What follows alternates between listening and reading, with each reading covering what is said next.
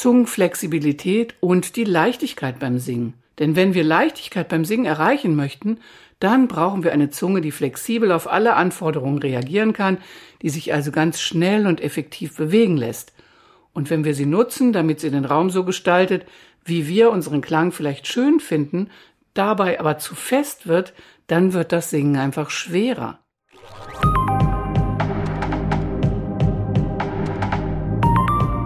Herzlich willkommen bei meinem Podcast. Ich bin Hilkia Knies, Gesangsmentorin, bekannt für Nervenstärke in der Stimme und Authentizität im Herzen. Über die Zunge beim Singen habe ich ja schon öfter gesprochen und heute stelle ich mir und euch die Frage, wann macht Arbeit mit der Zunge beim Singen überhaupt Sinn? Die Zunge beim Singen ist ein wichtiges Thema und als erstes stellt sich die Frage, ob dir das überhaupt bewusst ist. Wenn ja, kommt dann meistens die nächste Frage, wann sollte ich denn eigentlich mit Zungenarbeit beim Singen beginnen und wie sollte ich mit der Zunge arbeiten? Und es gibt ja verschiedene Möglichkeiten.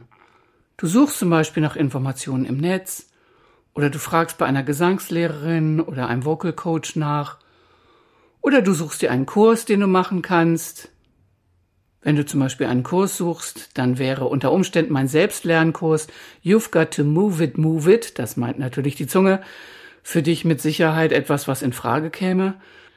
Aber wenn du singen lernst oder schon als Profi auf der Bühne stehst, dann gibt es immer wieder Themen, über die man mit anderen Sängern und Sängerinnen natürlich gerne spricht. Zum Beispiel sowas wie die Frage, wie geht denn eigentlich die Atmung für das Singen wirklich? Oder, das gehört ja ein bisschen dazu, was bedeutet Stütze? Aber eben auch die Frage nach der Artikulation. Die stellt sich auch immer wieder und dazu gehört natürlich die Zunge. Und vielleicht fragst du dich, ist meine Zunge die einzige, die immer so fest beim Singen ist? Und was könnte ich noch für Übungen machen? Vielleicht waren die Übungen, die ich bisher gemacht habe, noch nicht gut genug. Und so irgendwie ist das Ding immer so fest. Und wenn du dich mit anderen Sängern und Sängerinnen austauscht, wirst du merken, manche von denen haben genau diese Fragen. Und manchmal merkt man es nicht einmal, dass das Thema, mit dem man sich gerade beim Singen vordergründig auseinandersetzt, mit der Zunge zu tun hat. Und genau deshalb möchte ich dir ein paar Anhaltspunkte und Beispiele nennen, wann du deine Zunge beim Singen mehr in den Vordergrund stellen solltest. Und warum du das machen solltest, ist unter anderem, dass die Zungenposition ein wesentlicher Faktor beim Klang ist. Denn wenn wir unsere Zunge anschauen, können wir sehen, dass sie ein wichtiger Faktor ist, wenn es darum geht, den Raum zu beschreiben, der uns beim Singen als Verstärkung dient. In meinem Blogartikel zum Thema habe ich dazu ein wunderbares Bild, wo du das auch nochmal optisch sehen kannst, wie groß deine Zunge eigentlich ist und wie sehr sie Teil deines Resonanzraums ist. Denn deshalb ist es so wichtig zu wissen, wo sie liegt und eine gute Position für sie zu finden beim Singen. Und da sie ständig in Bewegung ist, beim Essen, beim Atmen, beim Sprechen und natürlich beim Singen, brauchen wir auch effiziente Bewegungsabläufe, damit sie den Raum für den Klang so mitgestaltet, dass wir genug Lautstärke, aber eben auch die entsprechenden Frequenzen hören, die wir uns beim Singen natürlich wünschen. Ein Oberbegriff ist auch Zungenflexibilität und die Leichtigkeit beim Singen. Denn wenn wir Leichtigkeit beim Singen erreichen möchten, dann brauchen wir eine Zunge, die flexibel auf alle Anforderungen reagieren kann, die sich also ganz schnell und effektiv bewegen lässt.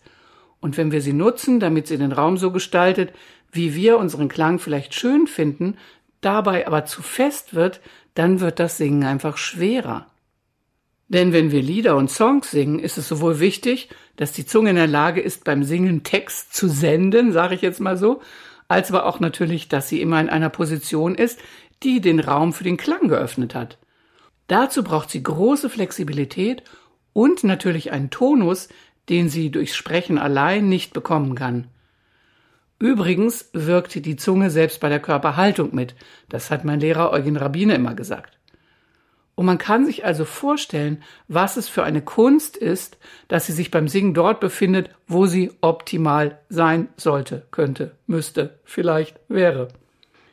Und wenn sich die Zunge dann an einer günstigen Stelle fürs Singen befindet, ist das Geschenk, was wir dann bekommen, Leichtigkeit, weil wir den Raum nicht durch zu hohen Luftdruck aufdrücken müssen und damit im Ende sogar die Gesundheit unserer Stimme riskieren. Es gibt auch einen Zusammenhang zwischen der Zunge und den hohen Tönen. Das heißt, auch für die Leichtigkeit oder überhaupt das Erreichen der hohen Töne ist die Zunge entscheidend wichtig. Und je höher es wird, desto mehr kommen wir normalerweise in eine Art Schreimodus. Das ist ganz normal, wenn wir das nicht anders üben. Und wenn wir schreien, dann wird der Raum enger und der Druck höher. Das führt dazu, dass wir hohe Töne beim Singen oft nicht sehr lange aushalten können, weil es zu anstrengend wird und dass wir vor allem sehr schnell heiser und manchmal sogar richtig stimmkrank werden. Dazu habe ich ein Beispiel aus der Praxis. Eine Sängerin kam zu mir und fragte um Hilfe, weil sie einen hohen Ton in einer Arie nicht gut singen konnte. Und wir haben unter anderem an der Zunge gearbeitet. Eine Frage war die nach der Artikulation. Wie sollte die Bewegung zum entsprechenden Vokal hin sein, der auf dem hohen Ton zu singen war? Und dabei ging es natürlich unter anderem um die Zungenposition. Und wir haben mit einer Übung gearbeitet, wo wir durch eine ungewöhnliche Körperhaltung Einfluss durch die Schwerkraft auf die Zunge genommen haben. Wir haben nämlich eine Neigung gemacht. Und es hat super funktioniert und der Zunge gezeigt, wo sie noch liegen könnte, außer in der gewohnten fürs Singen nicht so günstigen Position, denn unsere Zunge reagiert natürlich auf Schwerkraft und das heißt, die Tonisierung an verschiedenen Stellen ist auf einmal ganz anders, wenn wir zum Beispiel den Kopf neigen. Und dann singen. Probier's doch ruhig mal aus. Wir haben aber auch einen Zusammenhang zwischen Zunge und Tiefentönen. Also hohe Töne können wir ja wenigstens noch durch Schreien irgendwie erreichen. Das ist zwar nicht gesund, klingt meistens auch nicht so richtig schön, aber geht irgendwie. Bei tiefen Tönen geht das nicht. Da kommt einfach nichts mehr, wenn wir versuchen mit Druck da irgendwie den Ton zu erreichen. Unsere Zunge hat die Eigenschaft, nicht immer, wir können das natürlich anders trainieren, aber meistens die Eigenschaft, mit den tiefen Tönen weiter nach hinten und unten zu wandern. Das ist manchmal fast wie ein Reflex. Und dem kann man unglaublich gut mit Zungenübungen entgegenwirken. Und davon findest du übrigens ganz viele in meinem E-Book Sing It Easy. Das ist hier unten in den Show Notes verlinkt. Das kannst du dir für 0 Euro gerne herunterladen und dann einfach nochmal interessante Übungen mit deiner Zunge ausprobieren. Und wo wir schon beim Thema Artikulation sind, wir haben auch einen Zusammenhang zwischen Zunge und Kiefer bzw. Kieferklemme. Denn viele Sänger und Sängerinnen haben mit ihrem Kiefer Probleme. Um ganz ehrlich zu sein, das hätte ich nie gedacht, weil ich gedacht habe, ne, das kommt ja irgendwie im Gesangsunterricht vor und das wird man schon lernen, aber das ist definitiv nicht der Fall. Bei vielen möchte der Kiefer sich beim Singen nicht wirklich gut bewegen und bei manchen ist es sogar schon so weit gekommen, dass sie im Alltag Schmerzen in ihrem Kiefer haben. Und vielleicht kommt man dann nicht gleich auf die Idee, dass die Zunge die Verursacherin sein kann, aber sie kann ein wesentlicher Teil davon sein. Mal abgesehen davon, dass man natürlich angucken sollte, dass es verschiedene Gründe gibt, warum sich ein Kiefer schwer öffnen lässt. Denn Kieferöffnung ist vor allem Erlaubnis. Denn die Muskeln, die ihn schließen, die sind so stark und dienen unserem Schutz. Und wenn die die Erlaubnis nicht geben, dann kommt unsere Zunge mit ins Spiel. Die drückt dann den Kiefer nach unten und das wiederum behindert die optimale Gestaltung unseres Resonanzraums und das ist für den Kiefer nicht gut und macht das Singen dann schwerer statt leichter. Und wenn wir jetzt Übungen für die Zunge machen und sie dem Kiefer nicht mehr helfen kann, sich zu öffnen, dann kommen wir viel eher dahinter, was der Kiefer an sich brauchen könnte. Auch hier habe ich ein cooles Beispiel aus der Praxis. Da kam eine Sängerin zu mir und wusste nicht genau, wie sie ihren Kiefer bewegen sollte in der Öffnung. Es gab mehrere Möglichkeiten und sie fand es einfach nicht heraus, was das Beste war. Interessanterweise wurde die Bewegung sehr viel klarer, als wir anfingen, mit dem klingenden Konsonanten L zu arbeiten. Wir fingen an mit einem klein geöffneten L, dann blieb die Zungenspitze am harten Gaumen und sie bewegte den Kiefer zu einem größer geöffneten L und dort konnte sie dann hören und vor allem spüren, wie sich der Raum hinter der Zunge öffnete. Und damit war auf einmal auch die Öffnung des Kiefers klar, denn wir hatten die Zunge in eine Position gebracht, wo sie nicht bei der Kieferöffnung mithelfen konnte. Und durch die Bewegung zur Öffnung hin war der Unterschied im Klang so deutlich, dass klar wurde, wie sich die Öffnung des Resonanzraums anhört und vor allem auch anfühlt. Also L, dieser Konsonant, kann sehr hilfreich sein, wenn es darum geht, den Kiefer zu öffnen. Und es gibt natürlich auch Stellen im Gesangsunterricht, wo es nicht so sinnvoll ist, mit der Zunge zu arbeiten. Wenn du noch nicht mit den Basics des Singens vertraut bist, dann solltest du zuerst einmal die anschauen. Wie ist zum Beispiel die Körperhaltung? Was macht die Atmung beim Singen? Und dazu habe ich einen ganz wunderbaren Blogartikel geschrieben, wo du fünf Übungen aus der Rabbine-Methode anschauen kannst. Findest du auf meinem Blog und da kannst du mal gucken, was passt da für dich. Das sind Basisübungen und danach könnte es dann aber auch schon ziemlich gleich mit der Zunge weitergehen. Auch da habe ich ein Beispiel aus der Praxis. Nachdem ich mit einer Sängerin zuerst mit der seitlichen Armhebung und dann mit der Kniehebung gearbeitet hatte, das sind nämlich Übungen aus diesem Blogartikel, die du dort findest, dann fingen wir mit einer ganz einfachen Zungenübung an. Ohne den Kiefer zu bewegen, sollte sie bei geöffnetem Kiefer die Vokale A und Ä auf einem Ton singen und nur beobachten, wie sich die Zunge bewegt.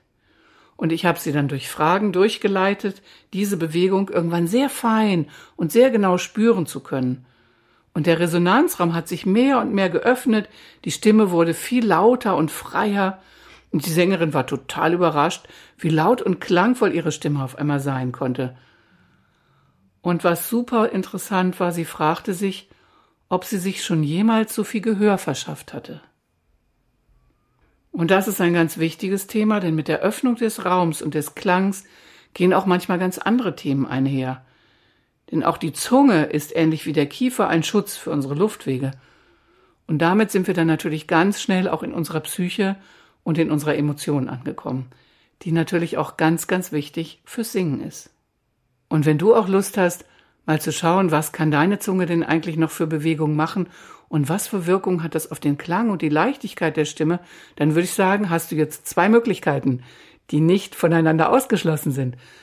Du kannst erstmal auf meinen Blog gucken und zum Beispiel den Artikel über die fünf Übungen aus der Rabbine-Methode lesen und ausprobieren. Und du kannst dir gerne mein E-Book runterladen, wo du noch mehr Übungen findest, die für deine Zungenbeweglichkeit total interessant sind, wo du auch ein paar Informationen bekommst und wo auch Übungen drin sind, die für dein Nervensystem interessant sind.